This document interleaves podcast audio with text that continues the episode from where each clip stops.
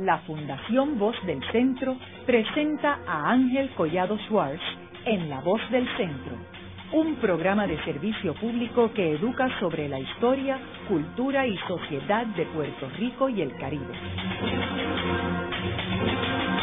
Saludos a todos. El programa de hoy está titulado La reunión entre Pedro Albizu Campos y el doctor José Celso Barbosa en 1918. Y hoy tenemos como nuestro invitado al fray Mario Rodríguez León, un prominente historiador, investigador y sacerdote dominico. Eh, recientemente hemos estado discutiendo algunos programas sobre al Pedro Albizu Campo y su travesía por América Latina y otros eventos. Eh, pero esta reunión eh, que vamos a discutir en el programa de hoy, que se llevó a cabo en el viejo San Juan en 1918, ha sido uno de los secretos mejores guardados. De más de 100 años. Eh, de más de 100 años. Y aquí nuestro invitado, pues, ha hecho una investigación importantísima. primero, Mario, háblanos de cómo surge esta investigación. Mira, eh, aquí la figura que tenemos que hablar primero es este aquí tengo a Juan Hernández primero buenos días y gracias por invitarme. La figura de este gran nacionalista Juan Jaca Hernández que yo conocí muy bien. Eh, él murió en 1994 en noviembre del 94 y cuando yo era este vicario general de los padres dominicos allá en mi oficina en CEDOC, que hoy pertenece a la Universidad Central de Bayamón, él vino a visitarme, como en muchas ocasiones, y me trajo su carpeta número 48 de la policía sobre él. Y me dijo, padre Mario, quiero que conserve esta carpeta, esta documentación. Y yo pues quedé muy sorprendido, le di las gracias, ¿verdad?, por esa confianza. Y me pongo a leer con detenimiento la carpeta que tiene una información valiosísima y descubro que hay varias cartas, entre ellas dos cartas eh, a mano, manuscritas, de Juan Hernández, eh, Juan eh, Jaque Hernández, cuando él está en la princesa junto con Perol y su campo y otros destacados nacionalistas.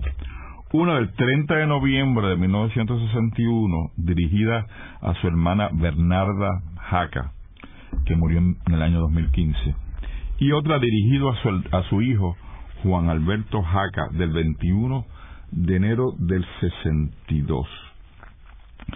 Entonces, lo interesante es lo que contienen estas eh, eh, estas cartas, porque eh, no sé si debo leerlas ahora las cartas y discutirlas. ¿Cómo hacemos, hermano? Este, vamos, vamos seguimos hablando. vamos a hablar de, la, reunión y cómo surgió la reunión. Bueno, primero un poquito también de quién eran eh, los, destinatarios, ¿verdad? Este, eh, Bernarda Jaca eh, es importante, ella nació en Quebradilla en 1924, estaba casada con un republicano español, Alfonso Alonso Rubiera, y entonces ella vivía en el Caparra Terran, en la calle Cerdeña, 1225.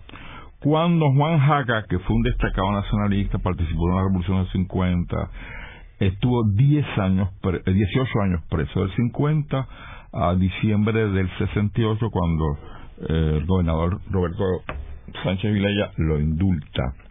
Y se va a vivir con su hermana, Bernarda Jaca, aquí a Puerto Nuevo. Eh, y su hijo, eh, de, Juan Jaca, Juan Alberto Lafontaine. ¿Qué pasa?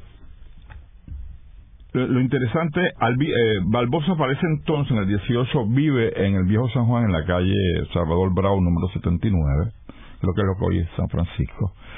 Eh, y Albizu, que en el 18, desde el 12, en el 13, comienza a estudiar en Harvard, eh, en el 18 regresa a Puerto Rico porque como teniente que era, ¿verdad? Este segundo grado de segundo teniente de infantería del ejército de Estados Unidos viene para los asuntos militares con que la guerra y ahora en tu nuevo libro que presentas ahí Trujillo y Puerto Rico lo vas a desarrollar mucho mejor este él viene para resolver unos asuntos militares por consiguiente está en Puerto Rico y, al, y, y Barbosa lo invita a su casa.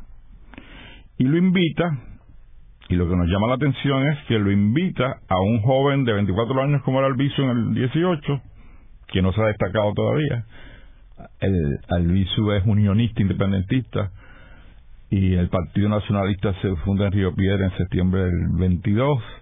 Albizu ingresa en el Partido Nacionalista en el 24 cuando la alianza entre la Unión y los republicanos. Eh, de manera que no es conocido. Lo curioso es cómo Barbosa sabe o vislumbra o descubre, descubre que este joven puertorriqueño que está estudiando en Harvard y le señala que la, lo invita para por la necesidad que hay que fundar un partido en favor de la independencia de Puerto Rico. Y eso es lo que es interesante, que sea Barbosa. Bueno, no sé por qué no invitó a Rafael eh, Martínez Nadal, por qué no a Soto, Soto, otros republicanos que eh, Barbosa conocía o que podía de alguna manera, eh, si quería abrir una posibilidad de un nuevo partido. Pero es que llama al viso. Y entonces, lo curioso en la carta que vamos a ver ya mismo, eh, Albizu le señala a Juan Jaca en la casa en La Princesa en el 53 que esta reunión del 18 no se debe dar a conocer a Puerto Rico hasta que Puerto Rico sea independiente. Luego, Juan Hernández Jaca... ¿Y por qué tú crees que él eh, pensaba de esa forma, Albizu? Pues no sé, aquí hay un secretismo que no sé si es ese secretismo que tenían los masones y Barbosa era masón eh, Albison, que no era masón, que era católico, también estuvo influenciado por ellos. Hay ese secretismo que no, no lo entiendo, pero, pero habría que estudiarlo.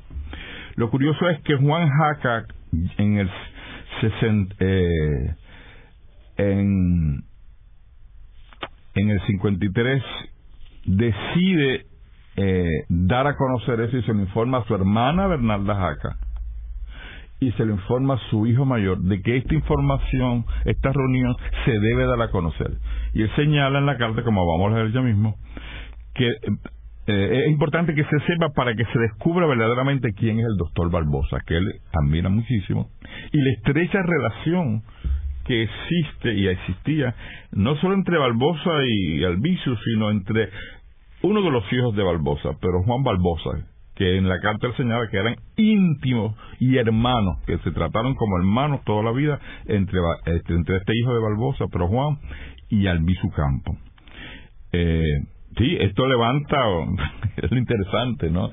Confirmar eh, eh, la veracidad de esta reunión, ¿verdad? Este, porque todos sabemos que Barbosa, que fue pues en el siglo XIX en su constantes luchas contra Luis Muñoz Rivera, ¿verdad? Y él como autonomista puro, todo eso. Esa historia interesante que eh, Barbosa pues se va a estudiar, sabemos, a Michigan, eh, se doctora en 1980 de médico y cirujano, eh, regresa, viene la invasión del 98, ciertamente Barbosa eh, cree y, y funda el partido republicano en el 99 y también Muñoz Rivera el federal en ese mismo año. Este y sabemos que él sí cree en la soberanía de Puerto Rico dentro del marco de la unión con los Estados Unidos. Sin embargo también después podemos si nos da tiempo citar algunos fragmentos de, de, de expresiones de José Celso Albosa que aparecen en el libro de eh, Antonio Sepedreira, un hombre del pueblo, sumamente interesante donde vemos la amplitud política y la visión que tenía el doctor Barbosa sobre Puerto Rico. Eh, de manera que es interesante, esto pues provoca que los investigadores, y yo sé que hay varios, no solo Edwin Fragoso, sino otros más, este, el profesor eh, Córdoba y otros más que están investigando la figura de Barbosa, eh, Barbosa realmente no se conoce a cabalidad, tú sabes, tiene una visión muy superficial y yo creo que esto va a abrir nuevas ventanas, ¿verdad? nuevas aristas sobre la figura del doctor Barbosa. Yo creo que sería bueno entonces leer la carta y luego eh, discutir algunos de los aspectos que ahí él señala. Vamos a leer la carta, las dos cartas. La primera, dice aquí, el Presidio, Río Piedras, Puerto Rico, 30 de noviembre de 1961. Señorita Narda Hackal, querida hermana, Siva la presente para saludarte y a la vez desearte para bienes en unión de todos nuestros. En cuanto a mí, ya pudiste ver, aunque físicamente mal, alegre y tranquilo. Bien querida, mi fin primordial es pedirte un favor y es el siguiente. Te veas con el señor Pedro Juan Barbosa, al cual no tengo el honor de conocer personalmente, pero sí a través del venerable viejo, es decir, Albizu Campos, que llamaba el viejo, que me hizo saber que era su hermano más querido. Le dice que me sería grato verlo, pues mientras me encontraba en compañía con don Pedro Albizu Campos allá para 1952, me pidió que diera a la luz pública un mensaje al pueblo en honor a la noble familia Barbosa. Claro está, me suplicó que no lo hiciera hasta que nuestro pueblo no fuera completamente libre. Pero después de enterarme de la decisión de las Naciones Unidas, creo y estoy moralmente seguro que no hay quien lo evite y por ende creo que es hora ya que el pueblo vaya reconociendo sus héroes, héroes anónimos. Para el que esté seguro, para que él esté seguro, le dice, o sea, que fue al salir del ejército en 1918 en la residencia de su venerable padre. O sea, que Juan Jaca le dice a, Nalda que le diga al hijo de Barbosa eh, la reunión del 18. Y fue en esa misma fecha que él salió para estudiar leyes. Pero cuando regresó al Bisu, ya don José Celso Barbosa había dejado de existir físicamente y con él en el periodo del 18 al 21 varios ilustres varones más. Y así fue ese primer azote que recibió la independencia de nuestro querido terruño. Me adelanto a esto porque sé que esa ilustre familia agradecerá este reconocimiento que no se podía mezclar con mezclar con todo el oro del mundo y muy especialmente porque aún Albicius vive y aún y aunque está inútil y sin poder hablar, estamos hablando del 61, eh, tengo entendido que no ha perdido conocimiento pues no temo que después que él, pues me temo que después que él muera sea tarde y el pueblo no crea este sublime gesto y valiente hecho del doctor Barbosa. Bien querida, confío que me hagas un favor, este favor a la brevedad posible, pues la alegría que recibirá, y se despiden. Me despido, tu hermano que te adora, Juan Jaca.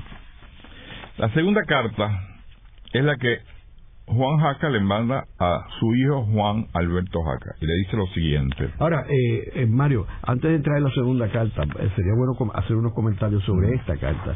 Este, primero, es curioso de que cuando se da esta reunión, José Celso Barbosa tiene 61 años. sí, bueno, los 64. Y, y Albizu tiene 27 años. 24. Eh, pero la reunión es el 18. El 18. Y él nace en el 91, ¿no? 93. Albizu en el 93, y, y, Barbosa en el 57. Entonces, o sea que era mucho mayor que Albizu. Mucho, claro. Eh, y otro punto interesante es que lo que tú mencionas, que él muere en el 21. O sea que él muere apenas tres años después de esta reunión. 21, sí y por eso no, no tiene oportunidad de reunirse otra vez con el Y él lo dice ahí. Sí, eh, por eso, o sea, Juan que porque cuando ya regresa ya ha muerto Barbosa. Exacto.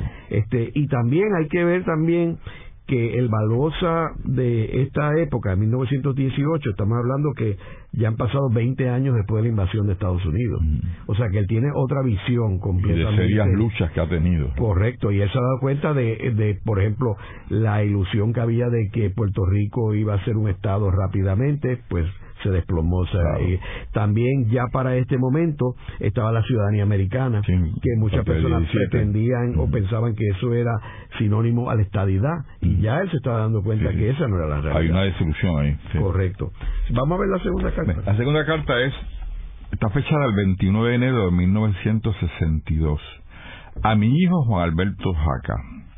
Tengo a bien hacerte saber que hace algunos días le escribí la carta Narda, que es la primera que con relación a una petición que me hizo Alviso Campos mientras le hacía compañía allá en el año 53 en la cárcel de La Princesa. Me temo que dicha carta vaya a caer en manos que no sepan hacer buen uso de ella. Se trata de un compromiso secreto que había hecho el noble, el noble patricio doctor José Celso Barbosa con nuestro viejo, el doctor Pedro Alicio Campos. Eso fue allá en el 1918, cuando don Pedro fue invitado de honor al sacro hogar del doctor Barbosa. Acto seguido, seguido, después los dos grandes hombres acordaron formar un partido político para luchar por la independencia de nuestra tierra. Entonces Pedro Albizu le dijo que para eso pues había que estudiar leyes y bueno. Como el doctor Barbosa no podía salir de su patria Puerto Rico, entonces Albizu Campos se comprometió a salir a estudiar leyes, ya estaba haciéndolo. Salió en ese mismo año 18, en su segunda salida, y regresó en 1921. Ya había fallecido el ilustre varón doctor, Pedro eh, doctor Barbosa, que era ya era senador por la acumulación por el Partido Republicano. Murió el 21 de septiembre del 21. Y no solo él, sino varios de los mejores hombres de esa época. ¿Qué pasó? Dios lo sabe. Claro está, es bueno que sepas que mi venerable viejo Albizu Campo me suplicó que bajo ningún concepto diera esto a la publicidad mientras Puerto Rico no fuera libre. Pero después de la decisión de las Naciones Unidas, creo que es oportuno que el pueblo puertorriqueño conozca la belleza espiritual del ilustre doctor Barbosa en cuanto al estatus político de Puerto Rico. Y aún consciente que la mayoría, aún de mis propios hermanos, dudan de este divino hecho, por lo tanto, es que me veo moralmente obligado a darlo a la luz pública, porque aún el maestro, Alviso Campo, aunque no habla, tiene su conocimiento y puede corroborar mi declaración, aunque no me perdone por haber desobedecido sus órdenes, adelantándome a los hechos. Pero estoy físicamente mal y no deseo que esa saga familiar vaya a quedar en el anonimato me ayudaría infinito te vieras con ellos, ya que Pedro Juan, el hijo del doctor Barbosa, y Albizu Campo eran como hermanos. Estos estuvieron juntos allá en 1917, cuando servían a las Fuerzas Armadas del Ejército en Estados Unidos. Bien, mi querido hijo, tú, lo, tú sabrás qué hacer. Te bendice tu padre, Juan Jaca. Eh, ciertamente es una, eh, son dos cartas que levantan muchas aristas este, porque como te dije, eh, ¿por qué se mantiene eso con, ese secretismo, verdad? De parte de Albizu, que es lo que le informa Juan Jaca. Eh, ¿Por qué el doctor Barbosa, en sus últimos años, a pesar de esa desilusión que él tiene de todo lo que está ocurriendo en Puerto Rico, eh, no lo manifestó, no sé si en los archivos de su hija, doña Pilar Barbosa, o no sé, parece que hay que investigar más a fondo.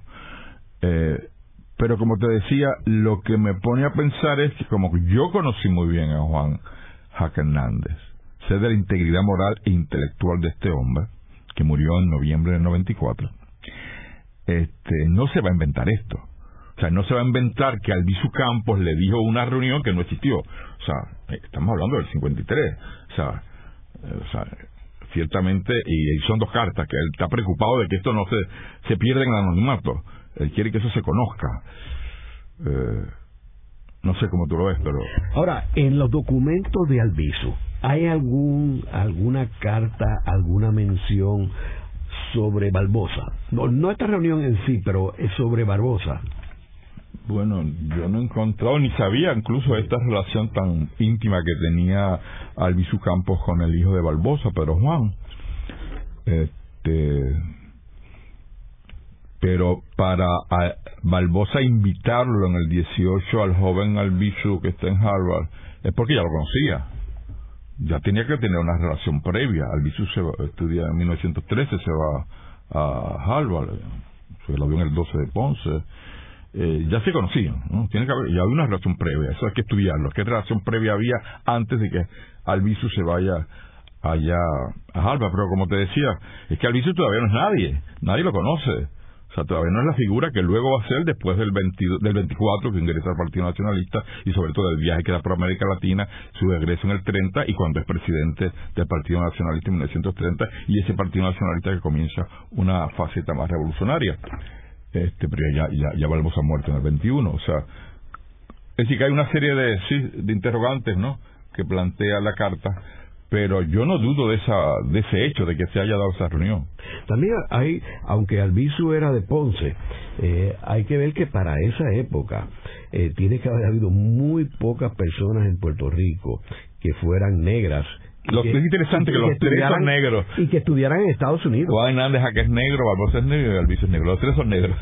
Pero que es curioso que Albizu y Barbosa, dos personas negras que se van a estudiar en Estados Unidos, tiene que haber habido muy pocos. Sí. Muy pocos, eh, a principios del siglo. este, o sea que pienso que por, por ahí puede haber habido alguna forma de que Barbosa descubrió al joven Albizu.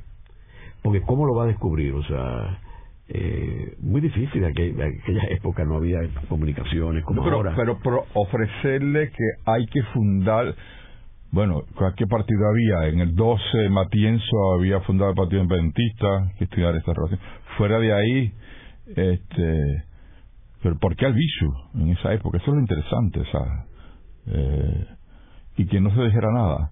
Eh, pero la, la vehemencia con que Juan Hernández Jaca lo señala y la preocupación de que él, que está enfermo, aunque murió en el 94, se fuera a morir, que es el que tiene ese conocimiento, que fue el, lo que le dio al Visu Campo directamente en la cárcel en la princesa, eso se pierda. Habría que investigar otros nacionalistas, eh, varios, tengo también varias documentación, que estoy recogiendo ahora toda una serie de entrevistas que he hecho a nacionalistas que ya han muerto, que las quiero publicar en un libro, todo eso, todas esas entrevistas tengo casi un libro de 400 páginas, eh, y averiguar esos vínculos, por ejemplo, como te dije, yo tampoco sabía la estrecha relación que existía entre los hijos de Barbosa y la figura de Albizu. Eh, entonces ahí hay unos vínculos también de, de, amistad, de, del mandado, aún dentro de las diferencias ideológicas entre ellos. Ahora, Mario, eh, tú me dices que en los archivos de Albizu, de lo que tú has visto, no hay nada Yo sobre ahora Barbosa. No, he encontrado nada sobre eso, pero hay mucho por investigar. Ahora, ¿y en los archivos de Barbosa ha habido alguna mención sobre Albizu Campo, eh, ya sea de Barbosa o de Doña Pilar o los hijos?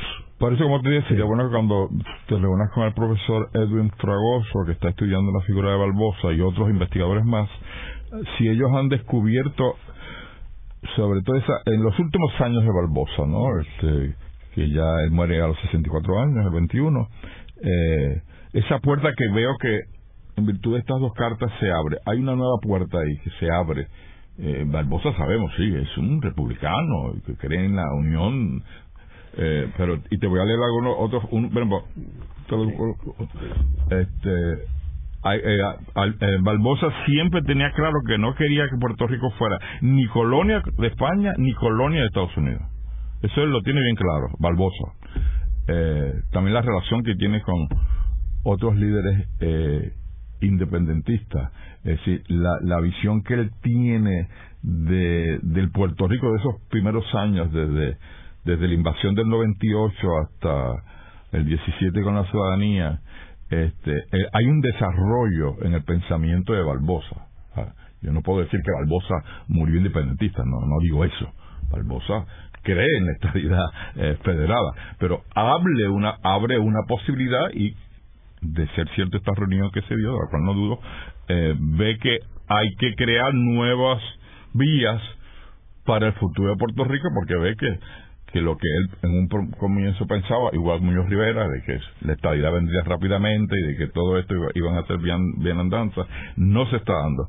Y él, ahí yo creo que se desilusiona un tanto y ve en la figura de Albizu, que es lo que me extraña un poco, ¿verdad? Porque es un joven que todavía no se ha destacado, pero que lo tenía, lo conocía, y, y, ve que él va a abrir esa nueva brecha en favor de la independencia. Haremos una breve pausa, pero antes los invitamos a adquirir el libro Voces de la Cultura, con 25 entrevistas transmitidas en La Voz del Centro. Procúrelo en su librería favorita o en nuestro portal.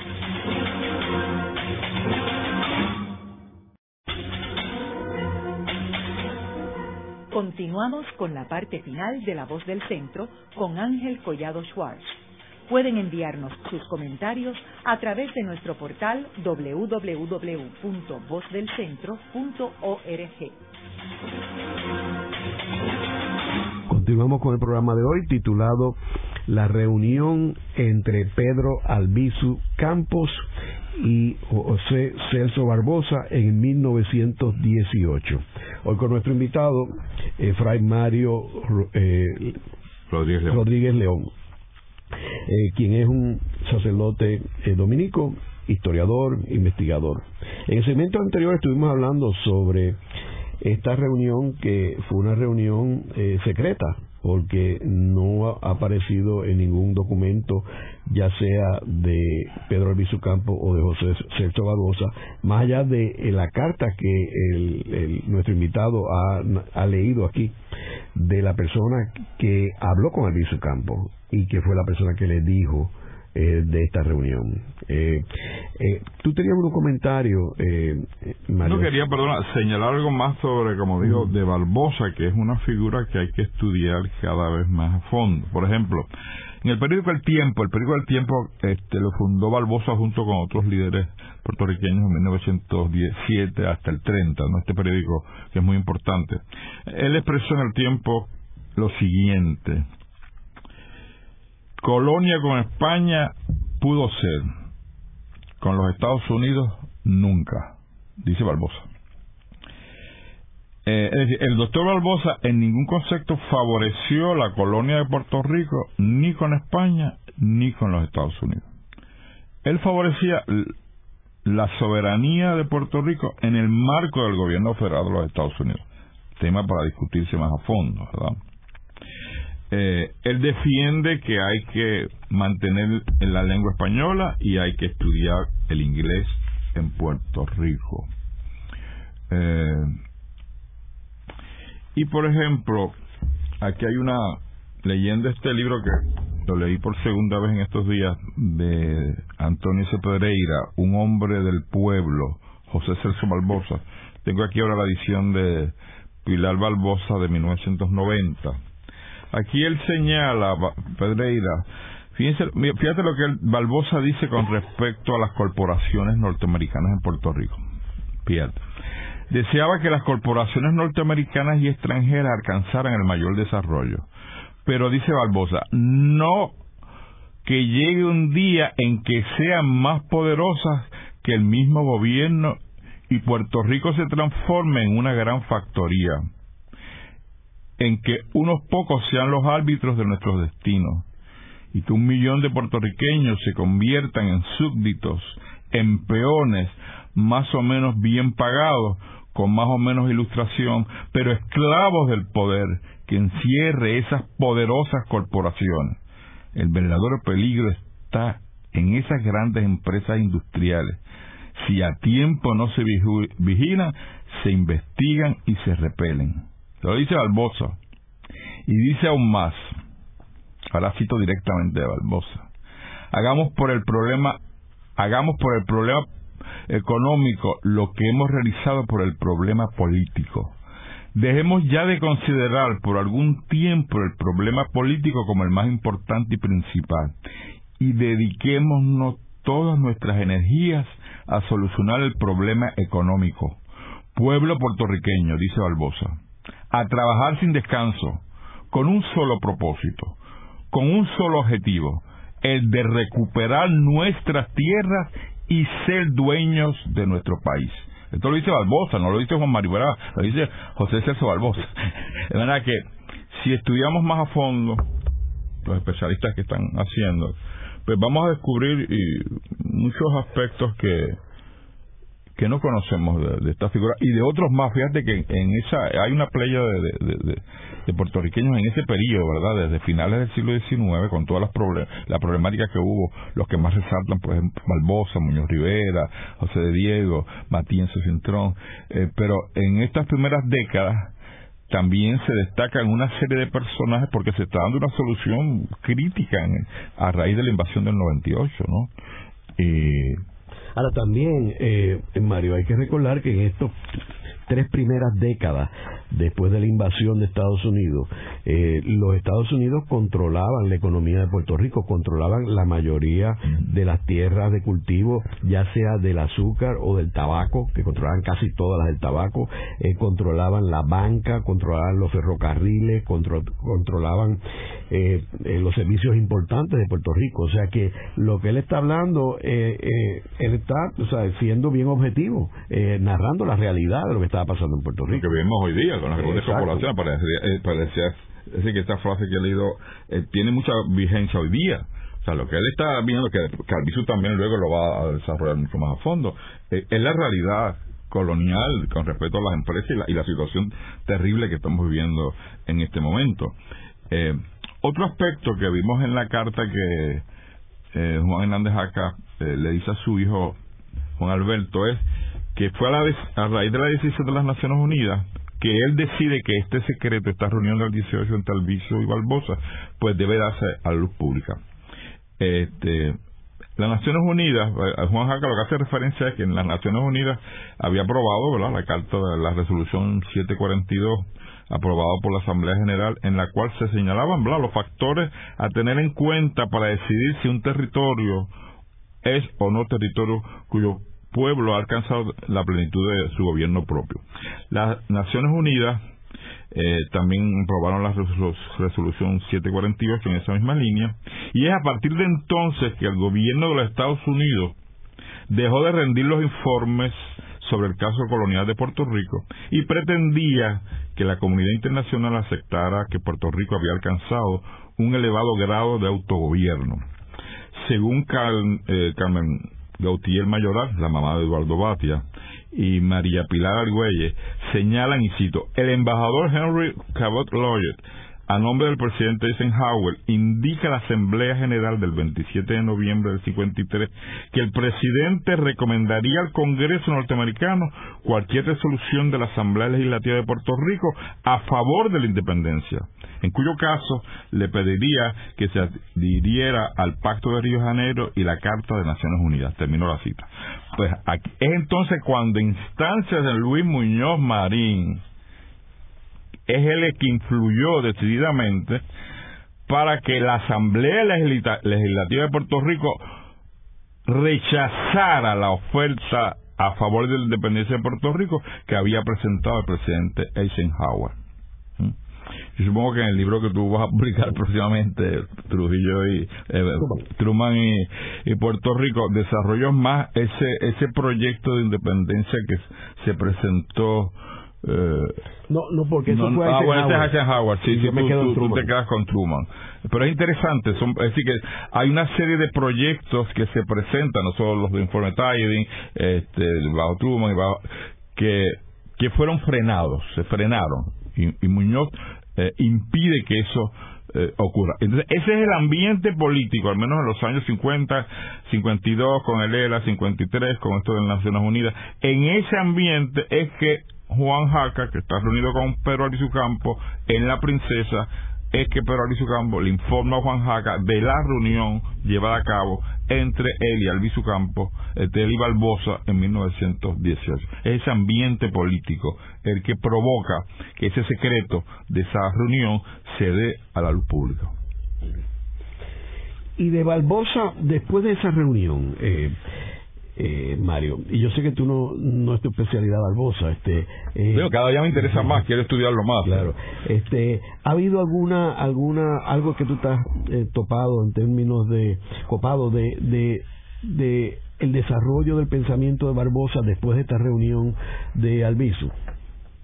Pues eso es lo que me interesa, es que, que se estudie, ¿verdad? Y a mí también me interesa dentro de mis investigaciones sobre, sobre Albizu en este periodo este, saber qué es lo que en esos últimos años, antes de la muerte de Barbosa, toda esa evolución del pensamiento de, de Barbosa, ¿no? Eso, es lo que hay que estudiar, ¿no?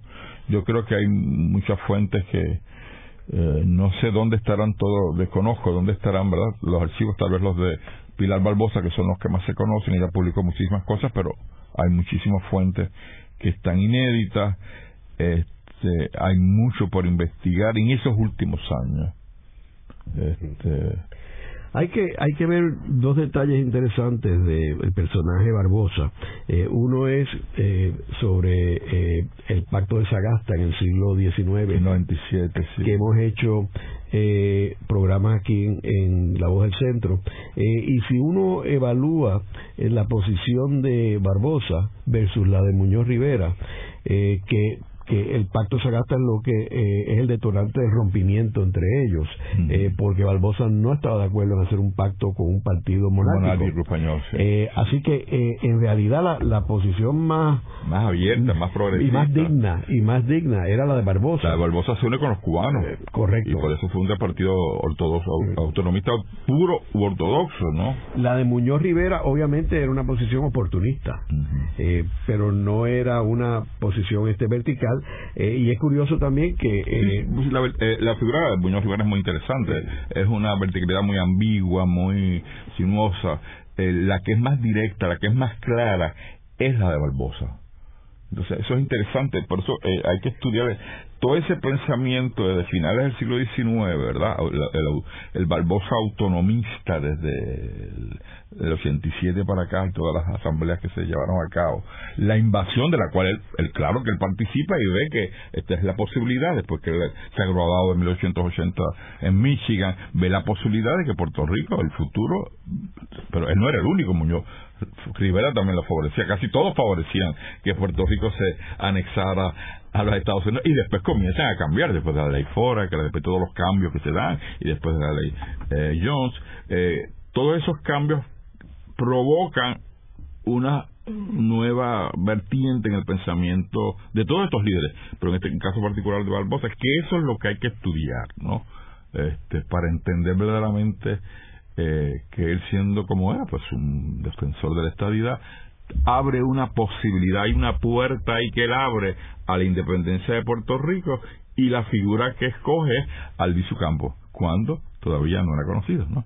que es lo interesante, me parece que eh, también, eh, Mario, la visión de Barbosa sobre la estadidad eh, en el principio del siglo XX es una muy distinta a la estadidad de ahora, eh, porque en aquel tiempo todavía es un periodo bastante cerca de la guerra civil, donde empieza Estados Unidos a centralizar el poder, y, y, Barbosa tenía la visión del Estados Unidos antes de la guerra civil, que era, que era una federación de estados soberanos. Soberanos y él lo señala en varios lugares. y entonces, obviamente, eh, después de la guerra civil, eso empezó a cambiar dramáticamente al, al gobierno de ahora de Estados Unidos, que es un gobierno centralizado completamente. O sea, y donde los estados tienen un papel secundario versus el gobierno federal. Sí, eso es importante, conocer que, claro, evidentemente hoy hoy Barbosa, yo no sé qué, ciertamente no creo que sería PNP, pero este pero sí es un republicano, o sea, cree en la república. Incluso, como tú bien dijiste, él no favorecía la unión con Sagasta, pero favorecía incluso que fuera con, los, con, con, la, el Partido Republicano de Pimentel, por ejemplo. O sea, la visión de Barbosa es siempre amplia y, y, muy, muy, clara.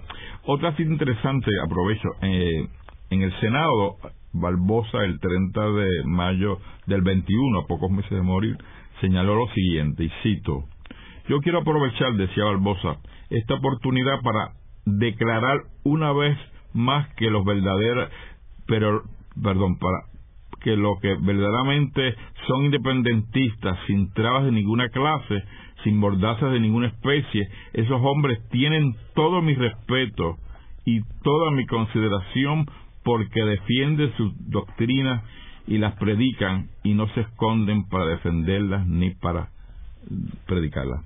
Eso lo dice Barbosa, o sea, el, aprecio.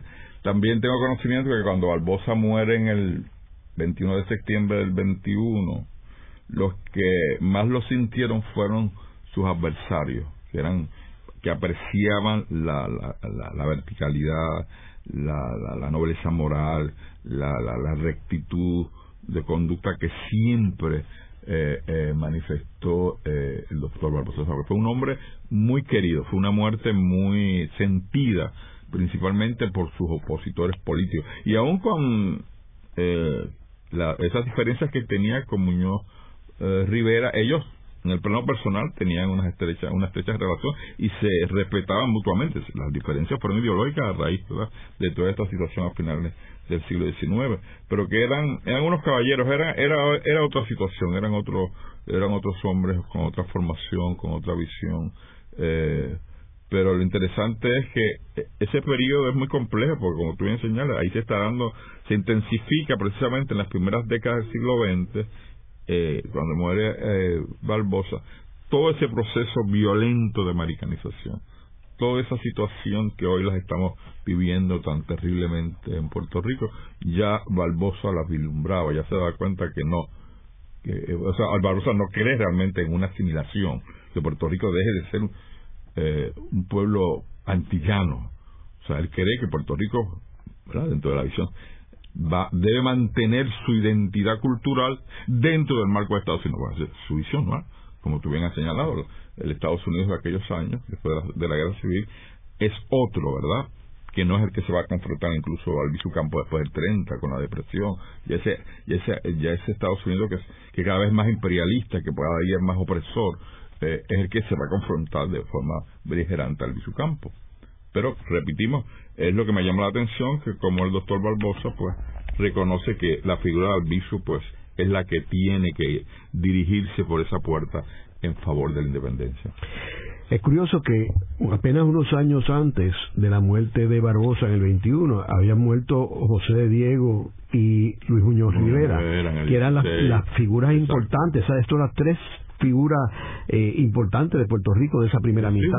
Sí, Oaxaca Hernández lo señala, o sea que entonces eh, de alguna manera pues si al este joven es el que escoge, este joven es el que de alguna figura va a seguir eh, la bandera de José de Diego, ¿no? Y de otros más que sí, sí, es un periodo bien eh, álgido, ¿no? También un punto interesante que eh, tú mencionabas ahorita que, que Barbosa era republicano. Eh, sin embargo, yo no sé si sería republicano ahora. Eh, porque, porque fíjate que el comentario eh, de que él habla sobre las corporaciones y el poder de las corporaciones. Eh, las corporaciones es uno de los puntos más más más cercanos al, Partido Republicano en Estados Unidos, los grandes intereses. O sea, y él está haciendo una crítica. Una crítica severa. o sea que yo no sé hasta qué punto él estaría en armonía con el nuevo Partido Republicano de Donald Trump, etcétera, etcétera. No, y cuando él dice, o sea, hay que recuperar nuestra economía y hay que recuperar, dice Barbosa, sobre todo el ser dueños de nuestro país. Oye, eso está claro, ¿no? Yo creo que eh, eh, es interesante esa, esa postura que plantea el doctor Barbosa, ¿no? Eh, Mario, y viendo a la figura de Pedro Albizu Campos y lo que menciona, eh, las referencias que él hace, que Albizu Campos está muy enfermo al final, o sea, cuando ya ya es, este no habla sangre presbiteriano, sí. Eso, y, después cuando se va allí a la calle este Jiménez, Valdrici, eh, la operación Valdrici, donde, donde muere, el 21 de abril del este, ¿Hay alguna alguna comunicación, hay alguna referencia, hay algún escrito sobre eso ese último periodo de Alviso? Este, no hubo forma de él comunicarse porque entiendo que la mente la tenía bien, ¿no? Sí, pues mira, precisamente tú sabes que yo estoy este escribiendo después que terminé mi libro sobre Stalin y Rusia que espero publicar próximamente. Estoy investigando más a fondo toda la documentación, que tengo muchísima documentación de Pedro Albizu Campo y su familia, ¿verdad? Estoy muy unido a la familia de Pedro Albizu Campo. Tengo muchos documentos inéditos, muchas fotografías que no se han publicado sobre la familia Albizu Campo. Y estoy recogiendo en mi convento en Bayamón toda esa documentación. Como te dije, pienso publicar próximamente las entrevistas de todos esos nacionalistas que ya han fallecido, que yo les hice entrevistas y la estoy pasando poco a poco y serán publicadas Dios mediante en un libro. Eh, y precisamente estoy recogiendo también los últimos momentos de su vida, ¿no? Ya cuando todos los problemas que tuvo doña Laura para poder venir a Puerto Rico, todos los últimos años del 64 a 65 que muere en abril del 65, eh, las reuniones con quién se entrevistó, qué dijo, qué pudo, o sea, toda esa información hay todavía mucha documentación que está en el Archivo Nacional en Puerta de Tierra, hay todavía muchas entrevistas que han hecho un sinnúmero de investigadores que tienen a nivel particular y que de alguna manera me preocupa que se pierdan, ¿no? Eh, eh, eh, hablando con el hijo de Ovidio Dávila, hizo la excelente película, el documental de, de Ricardo Díaz y otros nacionalistas, La Revolución del 50, eh, todos estos investigadores han hecho investigaciones. Por ejemplo, otro investigador que tú conoces muy bien, Carmelo Natario, Rosario Natal, que quiero saber cómo está, me dijeron que estaba muy enfermo. Él tiene un gran archivo también sobre Albizu y él también ha investigado esas fuentes. Creo que pasaron al, a la Fundación Luis Muñoz Marín. Ahí, también hay documentación. Pero todavía hay mucha documentación dispersa, por ejemplo. Yo que conozco toda la familia de Albizu Campo en Perú, en Perú hay muchísima documentación. Yo estuve el año pasado en Lima y recogí algo y sé dónde está documentos más personales de la familia Albizu, eh, de los que están en Canadá, en Francia, en Cuba. O sea, la familia Albizu está, está dividida en diferentes, diferentes partes del mundo. Eh, toda esa documentación, pues, me preocupa que se pueda perder, ¿no?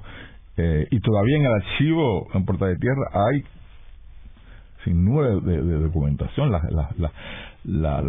las carpetas que si bien están muy marcadas y tachadas, todavía esas carpetas como esta que donde descubre estas cartas que hemos citado eh, ahí hay mucha documentación y eso está depositado en el archivo en Puerta de Tierra, en el archivo nacional. De manera que todavía hay mucho por investigar de estas figuras, tanto la figura Albizu, que es la que me interesa grandemente, como la figura de Barbosa, eh, y que ciertamente por eso me, me alegra mucho el libro que vas a publicar próximamente, porque eso nos va a ayudar muchísimo a conocer este, este, este periodo del siglo XX y sobre todo el periodo de la Guerra Fría, porque nos va a permitir este, conocer y valorar y, y ver nuevas perspectivas de estas figuras que, que las conocemos muy poco, ¿no? Y que yo creo que en esta coyuntura histórica tan terrible que estamos viviendo en Puerto Rico, ¿verdad? con la situación que colonial tan extrema que estamos viviendo, eh, todas estas investigaciones nos van a ayudar a, que verdaderamente se dé el cambio que tiene que darse, porque si no, pues vamos a seguir en este limbo y en esta en esta eh, coloniaje tan feroz que estamos viviendo, ¿no? Y yo pues exhorto que haya más investigadores que, que decidan investigar. Por ejemplo, también hago eh, el dato, hay un personaje ahí que, que es José Escolástico Berrío, no sé si lo conoce. José Escolástico Berrío era el dueño del ingenio San Antonio en Bayamón y es el que económicamente le paga, le da una beca a Barbosa para que estudie en Estados Unidos y lo manda en sus barcos azucareros a Nueva York en 1876 con cartas y dinero para estudiar allá en Estados Unidos eh, entonces esta figura también la, quiero conocer más porque para saber de la figura de, de, de, Albizu Campo, eh, perdón, del doctor César Barbosa, aquellas figuras que le ayudaron, que también vieron en este joven eh, lo que luego va a ser, ¿no? Es decir, que todavía falta mucho por por conocer y esa y sobre todo esas relaciones que hemos visto entre ellos. Eh, también, por ejemplo, cuando Luis Aferré fue a Boston, ¿quién fue el que lo recibió en Boston? Pues Albizu Campo. Albizu Campo es que lo recibe, porque él está en Boston y tuvieron una relación estrecha, que luego se separa ideológicamente, pero, o sea, que hay unos vínculos que a veces uno cree que estas figuras que ideológicamente están separadas, sin embargo, habían unas relaciones de hermandad y de cercanía y de estar estudiando en los Estados Unidos que los, los unía, ¿no? Y, y, es sumamente interesante, todo eso hay que estudiarlo. Y la figura de, Barbosa, yo creo que particularmente es importantísima. No, importantísima. Cada día me doy cuenta que hay que estudiarlo más y lo aprecio más. Porque es el fundador eh, ideológico del partido eh, principal de Puerto Rico, que es el Partido Nuevo Progresista. Claro. Eh, y hay que ver las raíces de ese pensamiento. De ese pensamiento y el desarrollo, ¿verdad?, que ha habido, ¿no? Y este, sí, sí, ciertamente, ¿no? Porque como hemos apuntado aquí, es una persona puertorriqueñista, una persona este antimonárquica, una persona antiimperialista, una persona masón, una persona que eh, no creía en la colonia, este ni creía no cree en la asimilación como tal. Tampoco.